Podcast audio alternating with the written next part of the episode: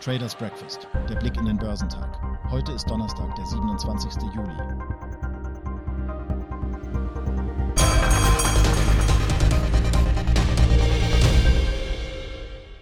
Die Aktien im asiatisch-pazifischen Raum stiegen am Donnerstag überwiegend an.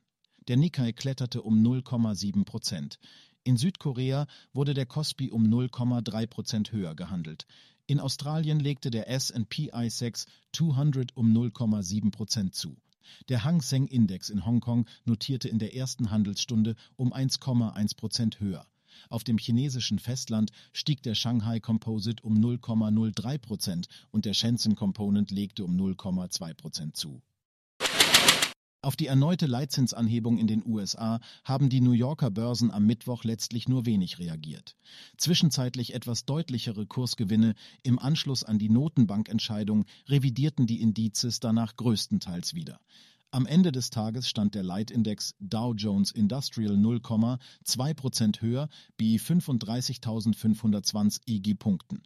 Der marktbreite S&P 500 verlor 0,02 Prozent auf 4.567 Grundzähler. Mit minus 0,4 Prozent schloss der technologielastige Auswahlindex Nasdaq 100 beim Stand von 15.499 Punkten. Die Fed greift im Kampf gegen die Inflation zu einer weiteren Zinserhöhung. Sie hob den Leitzins um weitere 0,25 Prozentpunkte an. Damit liegt er in der Spanne von 5,25 bis 5,5 Prozent. Es ist der höchste Stand seit 22 Jahren. Die elfte Erhöhung binnen 16 Monaten war allgemein erwartet worden.